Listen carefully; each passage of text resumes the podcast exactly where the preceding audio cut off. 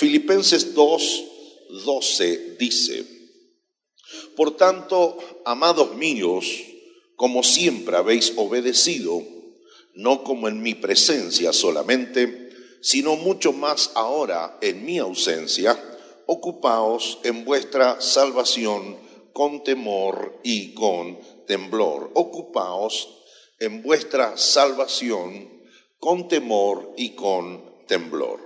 Eh, quiero compartirles algunos pensamientos eh, bajo el título El problema es la demostración. El problema es la demostración. Y si me permiten a modo de introducción señalar tres o, cuatro cosas para que entendamos exactamente hacia dónde vamos con esta revelación, diré en primer lugar, uno de los grandes problemas de la humanidad, uno de los grandes problemas de los seres humanos históricamente hablando, inclusive representa un gran problema a nivel del cristianismo mismo, no es que los seres humanos, no es que los cristianos confiesen algo, el problema no es la confesión, el problema en todo caso es la demostración. No hay problemas con decir, hay problemas con darle forma en términos prácticos a aquellas cosas que nosotros decimos. Esto ha hecho que en nuestro desarrollo, en nuestra función pastoral, nos encontremos con un problema que no sé si es un virus, sé que no es un demonio, pero es un problema al fin que afecta a los cristianos a nivel común, corriente de nuestras iglesias, que precisamente tiene que ver con esto. El problema global de los miembros de muchas de nuestras iglesias no es que digan, sino que demuestren, no es que digan, sino que demuestren. Insisto, no es que digan algo, sino que demuestren aquello que están diciendo. Eso hace que aparezcan famosas expresiones tales como, y me recuerdo esta de alguna esposa eh, que vino a la consulta pastoral y dijo, pastor, eh, el problema con mi marido no es que él no me diga que me ama, él me dice que me ama, el problema no es que no me ame, el problema es que no me lo demuestra. O sea, eh, te amo mi vida, te amo mi corazón, te amo mi angelito, te amo, pero en términos de la demostración pareciera ser que ella puede decir, si así si como me habla, entonces me ama, ¿cómo será si me odia? ¿No? Entonces, el problema no es que diga que me ama, el problema es que no me lo demuestra. Sí, sí, fulano de tal es el papá de mi hijo, pero no ejerce la paternidad. ¿Me, están siguiendo? Eh, hay muchísimos casos y de alguna manera por eso hemos fundado este concepto de escuela para padres. El problema no es que fulano de tal reconozca que es el papá, el problema es que no ejerce paternidad. Por eso entre papá y paternidad hay una enorme diferencia. Si esto no fuera un dolor de muelas y un dolor de cabeza entre nosotros los seres humanos, entonces no aparecerían frases tales como sí, permítanme ser sincero, nosotros mostramos que somos una familia feliz, pero lo que nadie sabe es que nos estamos separando. O sea, una cosa es la confesión, otra cosa es la demostración. En mi país hay una expresión, un dicho popular, no sé si un dicho de sabiduría, pero dicho popular al fin, que dice, creo que anda también por aquí haciendo de las suyas, y dice, entre el dicho y el hecho hay mucho ¿Por qué aparece esa especie de Biblia popular sin ser canonizada? entre, entre el dicho y el hecho hay mucho trecho, porque este es el gran problema entre nosotros. No hay problema con lo que digo, hay problema con el hecho, y entre el hecho y el dicho hay una distancia que ciertamente le quita autoridad a quien eso practica. Es un problema inclusive a nivel de nuestra clase política en Argentina, en Argentina que lo que nos proponen antes de no es lo mismo que demuestran después de. Diré nada más que eso porque creo que se están dando cuenta. No es problema confesar, el problema es demostrar. Ahora, en esta línea de pensamiento está claro de que esto de creer y de demostrar afecta prácticamente a toda la creación, incluidos los demonios. Mire usted qué interesante, porque la escritura dice que también los demonios creen y tiemblan. ¿Están aquí? De hecho, los demonios creen y también tiemblan. Una mejor forma de traducirlo, los demonios cuando creen, ellos tiemblan. Eh, ¿Y cómo se entiende esto? Eh, hay un pasaje en la escritura donde aparece el Señor Jesucristo en la escena y aparece ciertamente los demonios metidos dentro de una persona. Cuando se encuentran con Jesucristo, es interesante si gusta como devocional en esta semana, cuando se encuentran con Jesucristo, me interesa mucho analizar la reacción de los demonios, porque ellos dijeron, entre otras cosas, dos o tres cosas. Uno, sabemos quién eres, Dos, ¿por qué has venido? Como que has venido antes de tiempo a atormentarnos. Y número tres, le piden permiso al Señor Jesucristo de que en vez de que los envíe a la casa de donde se habían ido, los abismos, fondo a la izquierda, debajo de aquella piedra, en vez de mandarlo a la casa, le piden permiso para entrar en un hato de cerdos. Entonces, sabemos quién eres, por qué has venido. Los demonios también creen, los demonios también tiemblan. El problema de los demonios no es que ellos crean y que ellos tiemblen, sino que el problema es que no vivan de acuerdo a lo que dicen creer. Hay una diferencia entre creer y demostrar.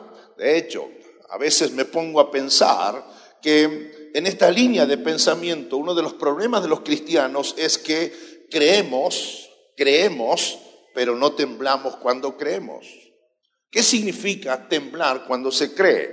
Que en los demonios hay una cosmovisión correcta en esto. Cuidado con editar lo que estoy diciendo, por favor.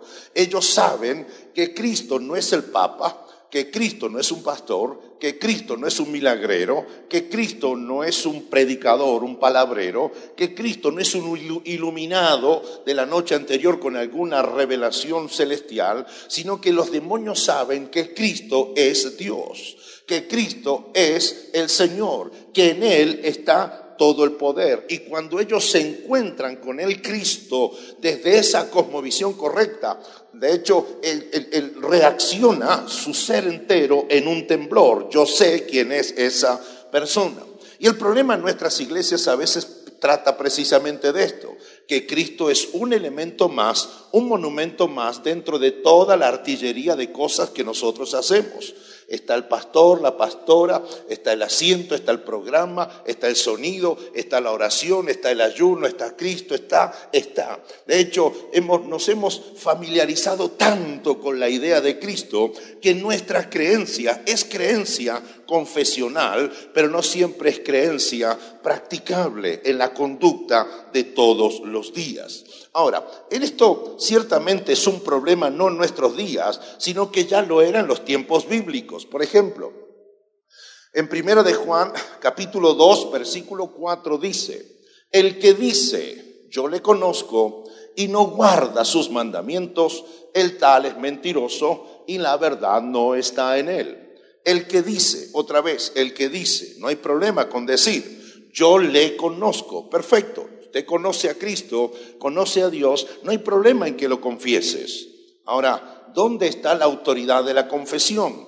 En que yo tengo que demostrar lo que acabo de decir. Y Juan dice que este es un problema, porque hay cientos de miles y no millones en el mundo que dicen que conocen a Dios, pero no guardan sus mandamientos. Entonces, esta cosa confesional nominal que no se transforma en una ética y en una práctica. Entonces, aquel que dice que conoce a Dios, pero no guarda sus mandamientos, no hay, no hay negociación al respecto. Señoras y señores, la Biblia es mucho más dura de lo que usted y yo imaginamos a veces. Porque sin anestesia, el autor bíblico dice, no es que un cristiano, no, no, no, no, el tal es mentiroso. Y segundo, la verdad no está en él. Entonces yo tengo que guardar, respetar, practicar, obedecer, vivir los mandamientos de Dios y en ese acto mío lo que estoy demostrando es que conozco a Dios. Como si no fuera suficiente ya, el mismo Primera de Juan, capítulo 2, el versículo 6 dice, el que dice que permanece en él, debe andar como Él anduvo. El que dice que permanece en Él debe andar. Digan conmigo, andar. Póngale un poquito de onda, por favor, a su obediencia. Diga andar. O sea, el que dice que permanece en Él debe andar, debe vivir, debe demostrar, debe mostrarse como Él se mostró, como Él anduvo. Es interesante entonces que el cristianismo no es una mera confesión eh, estrictamente eh, mental o racional, sino que es una ética que se debe practicar todos los días. El que dice que permanece, el que dice que vive donde vive Jesús, debe vivir de acuerdo al hecho de haber vivido con Él. Es decir, se debe demostrar públicamente la influencia de Cristo en esa, en esa convivencia. Así las cosas entonces, eh, y si esto ya, y ahora echaré un manto de piedad, Mateo capítulo 7, versículo 21 dice, no todo el que me dice Señor, Señor, o sea, todo el mundo dice Dios, todo el mundo dice Señor. Si no me cree, salga y haga una investigación allí en las calles y pregunte, ¿usted cree en Dios? Sí. Y le va a decir que su papá, su mamá, su abuela, su tatarabuela, y van a llegar hasta Adán. Van a decir de que son gente que creen en Dios. Y es más, hasta le van a dar el nombre del movimiento de la confesión de fe religiosa que practican. Yo soy esto. De hecho, lo diré sin temor a que me esperen a la salida y me quieran ajusticiar. Pero es muy clásico escuchar, yo soy católico, apostólico y romano, pero no practicante. Tenemos la versión nuestra, la versión intraevangélica. Yo soy cristiano, ah, sí, yo soy evangélico, pero no me congrego. O sea, yo soy, pero no lo demuestro. Y encima quiero convencerte de que sigo siendo. Me levanté medio filosófico, ¿no? Entonces, yo soy, pero no practico lo que soy, pero igualmente yo soy. Dios mío y la Virgen, ayúdanos con nuestras formas de reflexionar. Entonces, el que, el que me no todo el que dice Señor, Señor entrará a los cielos. ¿Quién va a entrar a los cielos? Aquellos que demostraron su confesión, es decir, aquellos de que, que, que han hecho la voluntad del Padre que está en los cielos. De nuevo, Confesión tiene que verse en demostración. No es lo mismo decir que demostrar. Es que el problema es la demostración.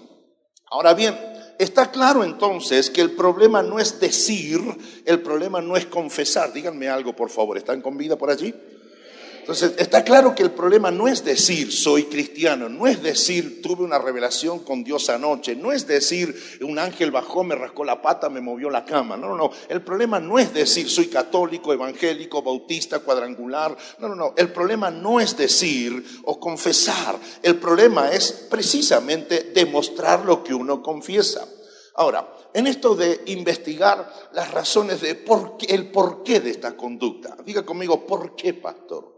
Ponga cara de pregunta, ¿por qué, pastor?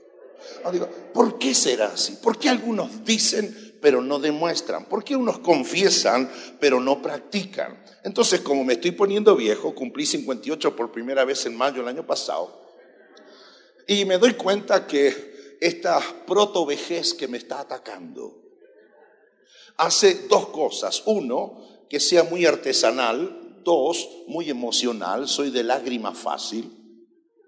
Eh, y tres, que piense mucho, pienso mucho, literal, pienso mucho, reflexiono mucho. Digo, ¿de dónde vendrá la causa? ¿Por qué? ¿Por qué algunos confiesan pero no practican? Entonces, la razón de este problema, ¿dónde estará? Y lo primero que entiendo y me di cuenta, que la razón no está en el infierno. Esta, esta, costumbre nuestra de encontrar un demonio. Sigo diciendo que ni el diablo sabe que tiene los demonios que usted y yo decimos que tiene y que tampoco ni él sabe que se llaman como nosotros decimos que se llaman. O sea, la razón no está en el infierno. No es una hechicería, no es una curandería, no es un pase mágico tipo maldición que me hicieron. No, no, no, no. No tiene nada que ver con mi contexto familiar, no tiene que ver con que no conozco a mi papá, no tiene que ver con que mi abuela me crió, no tiene nada que ver. La razón no se encuentra en el infierno, es decir, en el sentido de que sea algo que produce un demonio. La razón de confesar y no practicar está en el cristiano, está en el individuo, está en la persona, está en el papá, está en la mamá, está en el hijo, que, que ciertamente no están endemoniados, solamente que están desinformados, no están informados acerca de cómo tenemos que pensar. Para entonces saber cómo tenemos que hablar. Para al saber cómo tengo entonces que hablar, saber cómo debo decidir, por lo tanto, cómo entonces tengo que vivir. No es un problema del demonio, no es un problema de que hay un pequeño demonito conviviendo con el Espíritu Santo adentro nuestro. No, no, no. Es una cuestión, si se quiere, eh, pendularmente hablando, una, una especie de producto de nuestra pereza y de nuestra vagancia, producto de no querer saber no solo quiénes somos, sino de querer pensar. Cómo tengo que hablar, cómo tengo que pensar, cómo tengo que decidir, cómo tengo que actuar, cómo tengo que demostrar mi condición, en este caso de cristiano. Así que confesar y demostrar ciertamente, gracias que está en este primer servicio, en el segundo servicio el sermón tiene que ver con una continuidad de esto y el tercero será de la misma manera. Bien, así que si usted no va a venir al segundo servicio, pídale a alguien que le cuente, por favor. Pero de hecho, todo tiene que ver con todo. Entonces, confesar y demostrar es un proceso. Diga conmigo, proceso. De nuevo, proceso. Esto no es una especie de de, magia confesional. Esto no es algo así y demuestro. Es un proceso implica tiempo, implica esfuerzo y principalmente implica de mí cierto ejercicio de mi cabeza. Definitivamente ya descubrí que la cabeza no es un resto de barro que le quedó a Dios cuando creaba a Adán y dijo, ¿y dónde pongo esta pelotita que me quedó? Bueno, se la pongo acá arriba. No, no es para que pensemos. Y la fe, lejos de idiotizar al que la practica, lo que hace precisamente es empujarlo a pensar, para que cuando confiese, sepa lo que confiesa, para que entonces practique aquello que sabe que está creyendo. El apóstol Pablo va a presentar aquí cinco partes vitales de, este proceso de confesar y demostrar. Cinco partes. Obviamente no tenemos todo el tiempo. Trataré de por lo menos en los minutos que me quedan poner a su consideración por lo menos dos partes vitales de ese proceso. La primera parte está allí en el versículo número 12. Volvemos otra vez al texto y dice, por tanto, amados míos, como siempre habéis obedecido, como siempre habéis obedecido, coma, no como en mi presencia solamente, coma, sino mucho más ahora en mi ausencia. Wow. Uno de los, uno de los pecadillos, pequeños pecados que cometemos los cristianos es leer la Biblia así como que el diablo me está persiguiendo, así rápido, apurado. Y de hecho me pierdo de algunas, yo le llamo algunas joyas, algunas piedras preciosas en el proceso. Si uno lee tranquilo este texto, lo están viendo. Ahora, el que no lo ve con semejante pantalla, a liberación ahora. Bien. Sí, denle un fuerte aplauso a esta iglesia, tremenda inversión que han hecho con esto. ¡Wow! Esto es para los hermanos. que ¿Qué dijo? ¿Qué dijo? Lee ahí, lee ahí, ahí. Entonces, qué interesante. La primer clave en este proceso de confesar y demostrar, el apóstol Pablo la presenta en el versículo 12, las dos primeras. Bien. Y la primera la expreso de la siguiente manera. Se debe hacer de la obediencia plena, permanente y personal una forma de vida. Se debe hacer deje el texto ahí, por tanto, amados es míos, como siempre habéis obedecido. ¿Cuándo obedecieron? Esto es Jurassic Park. Esto es un dinosaurio entre nosotros. Esto es raro. Siempre obedecieron. Creo que están escribiendo, este es el texto aplicado al mundo de fe, ¿verdad? No, como en mi presencia solamente, sino ahora mucho más en mi ausencia. Tenemos algo para decir al respecto. Así que si yo quiero confesar pero también demostrar lo que confieso, sea en mi paternidad, maternidad, abuelidad, sea en mi condición de cristiano, en mi ética. Si yo quiero confesar, y de hecho necesito creer algo, y lo tengo que demostrar, tengo que hacer de la obediencia una obediencia plena, una obediencia permanente, no circunstancial y conveniente. Tengo que hacer de la obediencia personal una forma de vida. Nada más sí, caballeros, el gran problema del ser humano desde la mismísima creación es la obediencia. El problema, el problema, de Adán no fue la mujer que Dios le creó. El problema de Adán no fue el fruto, la manzana, la pera, la ciruela o el aguacate, lo que sea.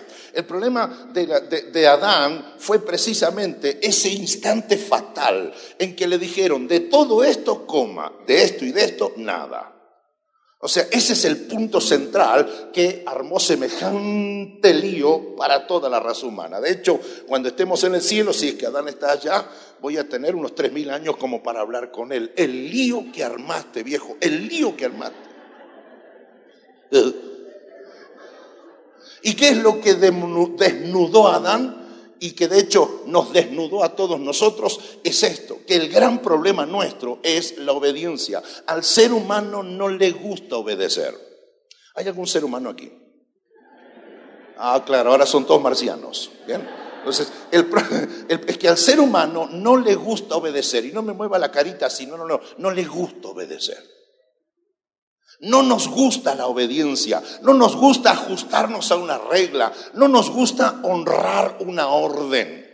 Dígame si no, no le ha pasado cuando le diste una orden a tu hijo que le ayude a lavar los platos y dice, y lava los platos, son tres platos pero no lava los cuchillos, no lavan las cucharas. Y usted va y le dice, hijito, mi amor, mi vida, bonito, cosita, no le pedí que lavara los platos, sí, te los lavé. Y los cuchillos, no me dijiste los cuchillos. Entonces que si los cuchillos, los tenedores, las cucharas, el piso, el horno, y hay que mencionarle. ¿Por qué? Porque no le gusta obedecer. Sin embargo, si usted le dice, hijo, puede jugar a los jueguitos electrónicos, juega jueguito electrónico, eh, eh, eh, demoníaco, juega a la Google, a la Google, a la Play, a la Plui, juega todo. O sea, hace más, hace más de lo que se le pide cuando tiene que ver con su propia apetencia con sus propios deseos. Porque en este sentido, de allí nace la famosa figura del rebelde, que es uno que no le gusta ajustarse a un orden. Por eso la tendencia humana es que nos resistimos a la autoridad, nos burlamos de la autoridad, eh, por lo menos en mi país. Uno va a ciertos países y el auto de, la, patrulla se te pone atrás, uno le pide a Dios y a la Virgen que se vaya, que se vaya, que no siga un minuto atrás mío. Pero uno, en mi país, uno de la autoridad se pone atrás y uno dice, ¿y este que anda molestando? Entonces, ¿por qué? Porque somos de burlarnos de la autoridad. Y no solamente la autoridad que representa un policía, sino la autoridad de papá, la autoridad de mamá, la autoridad del pastor. De hecho, una vez me encontré con un rebeldón de estos y le digo, pero ¿por qué no lo hiciste? Y se me paró así como dice, ¿y por qué lo tengo que hacer? ¿Y quién es usted? y yo digo, y el pastor, como perdón por mi pecado. Entonces, de hecho, eh, es más, el otro día fuimos hace unos, unos meses atrás, con nuestras hijas fuimos al, al, fútbol, nuestro, nuestro yerno Emanuel es futbolista profesional, así que gracias a él pasamos y vemos. Entonces, cuando nos sentamos allí para ver el partido, eh, está todas las, todo lo que es propio de un estadio, gente bendiciendo a los de enfrente y demás. Entonces, pero ya te mandaron. Hombre obediente, me lo aplaude, por favor. Ahí está. Rápido, rápido. Entonces, resulta que eh, va a empezar el partido y no salen los equipos primero, sino que salen los árbitros en mi país. Y salieron cuatro con una casaca amarilla, una, ¿cómo le llama acá? Una playera, remera, decimos nosotros, amarilla. Ni bien se asomaron, todo el estadio empezó a aplaudir. Como decíamos, bendito tú entre las mujeres. Oh, qué bueno que tu madre te ha hecho árbitro de fútbol. No, ni bien aparecen, todo el estadio hizo, uh, y empezaron. Y los árboles genealógicos de esos cuatro están a la orden del día. No cometieron ningún error todavía como para, como para merecer el ajusticiamiento de las hordas populares y futbolísticas. No, no, no. Solo representan la autoridad.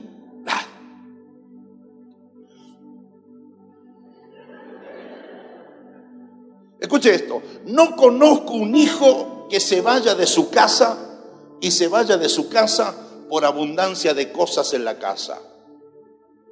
Busca a los hijos que se van de la casa, y entre los 14 y 17 que no se saben ni lavar la ropa interior todavía, y se van de la casa. Búsquelos y ninguno de ellos dice, no, me fui, no, no, me fui de mi casa. Esto de tener un auto que mi papá me regaló para el lunes, otro para el martes, otro para el miércoles. Esto de tener todos los estudios pagados en la universidad, es la mejor de, la, de todas las mejores.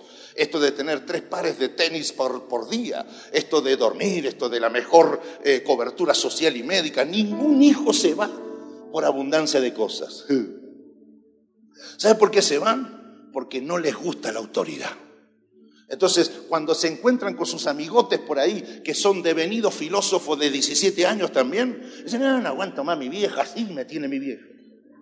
¿Y qué le hace la vieja? La vieja dice, hijo, no duerma tan tarde. El padre le dice, levántese temprano, compañero, que todo que hacer en la vida. Entonces, hay que trabajar, como que Satanás te está guijoneando en la casa. Y se van porque no les gusta la autoridad. No conozco ningún hijo que se haya ido de la casa y que hoy, después de haberse ido de la casa, sea astronauta.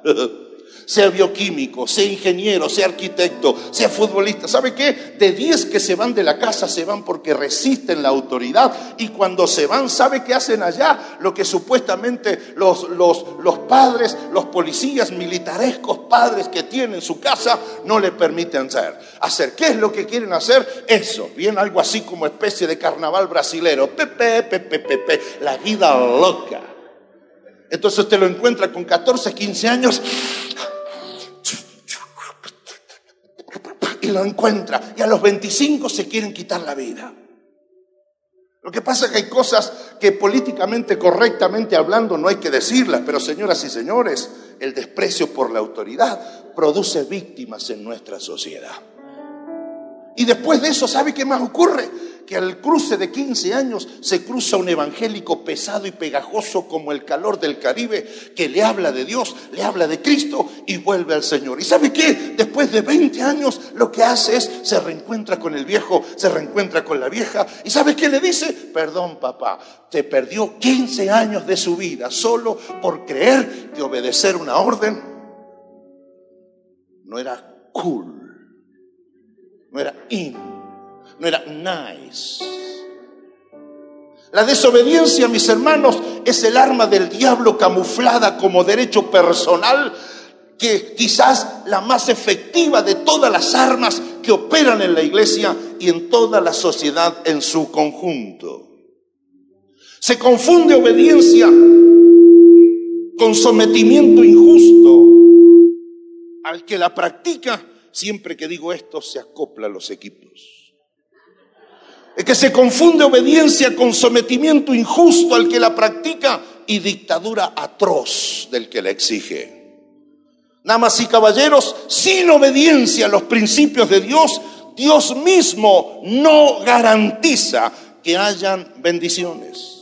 Si usted lee la escritura, deberás arrancar casi la mitad de la Biblia, porque Dios mismo, con nombre y apellido firmado por él mismo, dice que no puede haber presunción de reclamar eh, frutos de bendición como si hubiera obedecido cuando he desobedecido.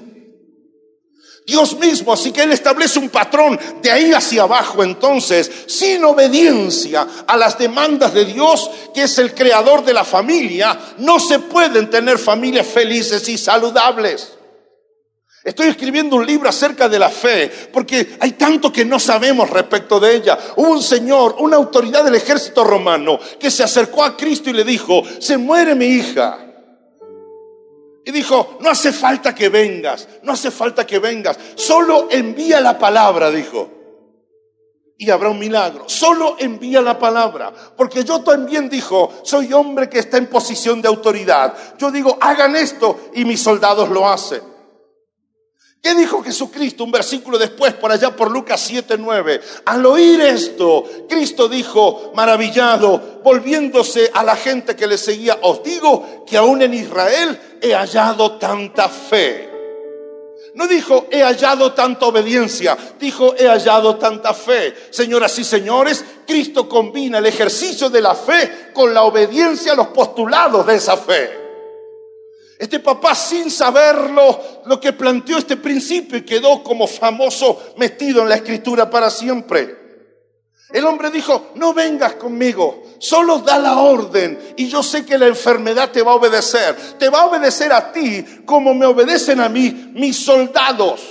Y Cristo dijo, nunca he visto tanta fe. ¿Por qué dijo fe y no dijo obediencia? Porque no puede existir la fe confesional si no hay obediencia no hay ética, no hay práctica. La obediencia es una manifestación netamente cristiana que labora como un ADN que posibilita que se manifieste tanto en público como en privado, cuando me ven y cuando no me ven.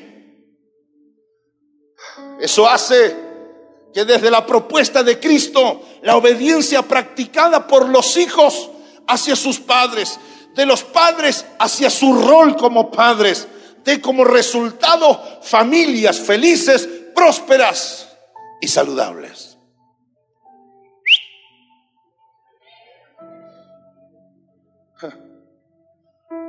Voy a seguir con el otro en el segundo servicio. Póngame el texto otra vez, por favor. Versículo 12.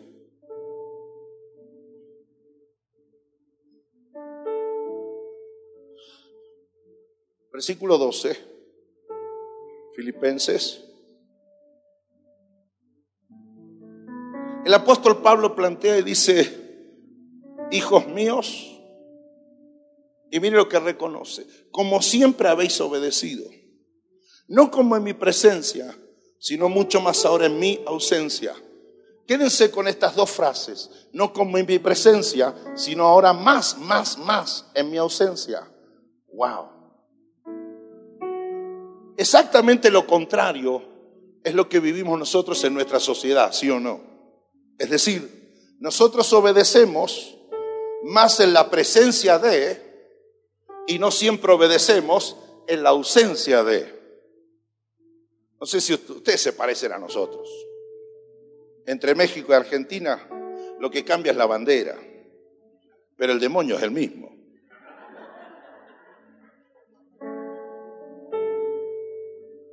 Allá hay, un tipo de empleados estatales en mi país que son famosos por lo siguiente.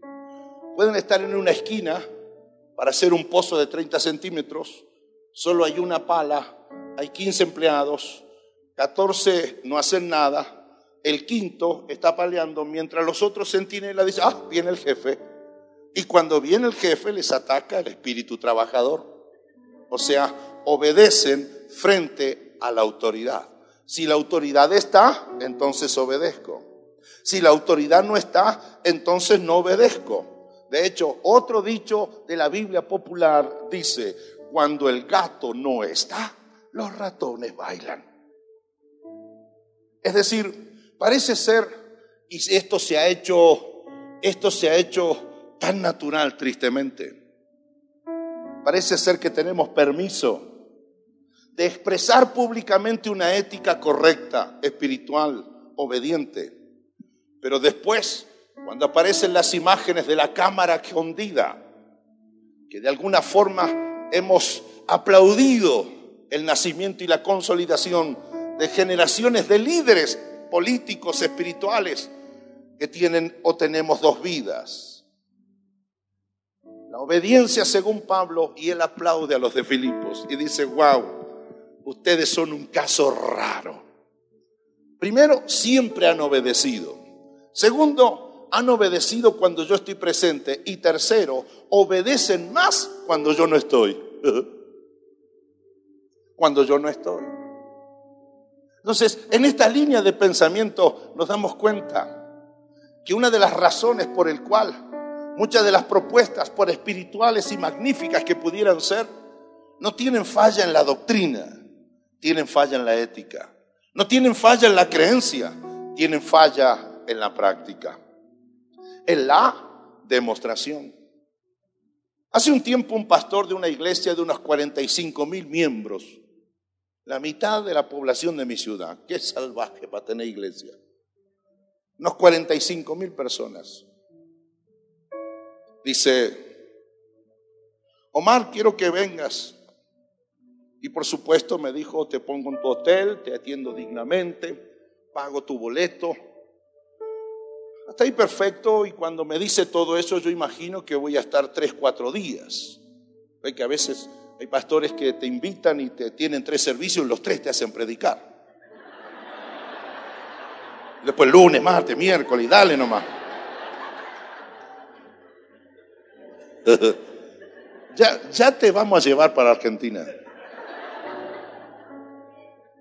¿Lo dejan ir con la pastora? Ya lo vamos a llevar. Y yo digo, bueno, ¿cómo es el programa del fin de semana? Y dice, no, no, fin de semana no. Pero pastor, ¿para qué me lleva? No, solo un día, el día miércoles. Un miércoles. Aparte usted sabe que los miércoles no viene, a veces digo, ni el Espíritu Santo quiere venir porque no viene nadie. Y yo decía en mi cuenta, tanto gasto y tanto esfuerzo para un miércoles. Y él me dice, solo en miércoles dos servicios. Y prediqué 30, 35 minutos. Ok. Subí, volé, llegué. Y me asignan a un muchacho, muchacho. Él no sabe, pero lo estoy haciendo famoso. Por todas partes lo cuento, me impresionó. Entonces se me lo presentan y él luego me dice, Pastor Omar, yo estoy asignado a su cuidado. Lo que usted necesite, me lo hace saber 24 horas al día. Es más, dormiré en el lobby del hotel por cualquier necesidad que usted manifieste. Por cualquier necesidad, amén. Y yo casi le digo, necesito un par de billetes pero no, no dejé fluir mi carnalidad. Así que yo estaré para usted 24 horas al día. De hecho, era mi sombra, era mi sombra. Fui al baño y allá iba él. Y le digo, esta batalla es mía. Puedo con ella. Respetuoso, perfecto. Me acuerdo ese día íbamos hacia los servicios, fueron dos servicios, 4.200 personas en el primero. Me bajan, me meten a la oficina, me vuelven a sacar para predicar en segundo servicio, 4.500 personas, otra vez 200. Y yo hice la broma. Ustedes me están engañando. Ustedes son los mismos del primer servicio. ¡Wow! Entonces he visto esa maquinaria, cómo funciona. Y camino al templo, ya al hotel, perdón, regresando, el muchacho está al lado mío y le pregunto, una preguntita nada más. Sí, pastor. ¿Cómo hacen? ¿Cómo hacen para no enloquecer? Uno es argentino cuando pregunta, ¿no hacen para volverse locos? Pues son cuarenta y tantos mil miembros. ¿Cómo hacen para cada uno hacer lo que tiene que hacer? Y él me dice, eh, bueno, estamos organizados, somos seis mil servidores. ¿Cuántos son? Seis mil servidores. ¿Y cómo hacen para no pelearse? Dice, simple, muy simple. Me interesa tu respuesta, le digo, ¿cómo hacen? Simple. Uno, hacemos lo que nos ordenan hacer. Y dos, la presencia de Dios en nuestra vida. Me dieron ganas de decir, chofer, pare este auto, me bajo acá. Nosotros tenemos 60 y se agarran de los pelos. Pero mire lo que dijo, simple, hacemos lo que tenemos que hacer, lo que nos ordena. Es más, yo todavía no conozco personalmente a mi pastor. Y segundo, la presencia de Dios es que hay viejos principios que en nombre de la supuesta modernidad, moderna de nuestra modernidad de días, hemos ido metiendo debajo de la alfombra como el polvillo del viento patagónico que se te mete en el piso, pensando que se puede barrer, se puede tirar, sin darnos cuenta que no es polvo de tierra, es oro en polvo que vamos despreciando en el proceso. Y por ahí andamos, llorando nuestras miserias, llorando nuestras broncas y nuestros fracasos allá afuera. Y nos preguntamos, ¿por qué será? Me han hecho un trabajo, alguna bruja en la esquina vive una, seguro que me hizo algo. Y la culpa la tiene fulano de tal. No nos hemos dado, no nos hemos autorregalado un gesto para preguntarnos, ¿estaremos haciendo bien las cosas? ¿Estaremos haciendo de la obediencia nuestro estilo de vida? ¿Seguiremos siendo alguien fuera del templo y otros cuando estamos en el templo? Señoras y señores, para aquellos que hoy van a entregar su vida a Jesucristo, haga bien las cosas desde el principio. Cuando en un minuto más te dé la oportunidad para aceptar a Cristo y gracias que lo vas a hacer, recuerde, no es para jugar a la religión, no es para aportar amuletos y vivir como uno quiera. Es una forma de vivir que te cambia, te cambia para toda la vida, toda la vida. Se te va a reclamar qué cosa. Di que amas a Cristo y practica lo que dices. No solo llenes la boca de buenas palabras religiosas o espirituales, inclusive que hasta hace que algunas de nuestras autoridades pongan sus manos sobre evangelios y luego no practiquen lo que dicen. Para que esto sea posible, haz de la obediencia personal, permanente, plena, una forma de vivir. Sé quién tienes que ser cuando te filman y sigues siendo el mismo cuando nadie te ve. Sé uno ante la multitud, sé el mismo cuando se hayan ido. Es la autoridad, es la autoridad de nuestra forma de vivir. De modo entonces que nunca nadie diga, Pastor Omar habla muy bien, pero en la, en la, en la noche golpea a su mujer. Pastor Omar es muy bueno en esto, pero falla en términos prácticos en lo otro. El Señor, sin anestesia, no tiene contemplaciones. Si dices que eres mío, vive como entonces lo eres. El problema no es confesar, el problema es demostrar. Y en paternidad y en maternidad, oh, que tenemos mucho, mucho que aprender. Por eso no se pierda el próximo servicio. Siempre hay lugar. Y si no hay sillas, ponga una chamarra y se sienta arriba. De hecho, y es interesante lo que sigue en esta palabra. Pero comenzamos de esta manera. El problema es la demostración. Y como Cristo no vino por nosotros todavía, estamos a tiempo de corregir lo que haya que corregir. Y mientras la iglesia me ayuda con su oración, no creo haber predicado mal, por lo menos se entendió lo que dije. Así que supongo yo, y quiero suponer bien, que personas que están con nosotros por primera vez quieren esta clase de cristianismo, quieren este Cristo en su corazón. Y si así lo es, lo único que te pido y te entrego a su pastor, levántenme la mano bien en alto, solamente aquellas personas que en esta mañana dicen, pastor, pastor, yo quiero vivir esa clase de fe. Yo quiero ese Cristo en mi corazón. Mientras la iglesia ora, Dios te bendice. Dios te bendice. Vamos. Dios te bendiga. Te bendice el Señor. Dios te bendice. Dios te bendiga. Dios te bendiga. Muy bien. Dios me los bendice. Dios te bendiga. Wow. Dios te bendiga. Dios te bendice. Dios me lo bendiga. Dios me lo bendiga. Dios te, Dios te bendiga. Ella levantó las dos manos. Un aplauso doble para ella. Dios me lo bendiga también. Wow, la gloria sea para el Señor. Y mientras viene el pastor, renueva ese aplauso, renueva ese aplauso para Él que nos demanda vivir de otra manera. Dale un fuerte aplauso al que vive. Aleluya.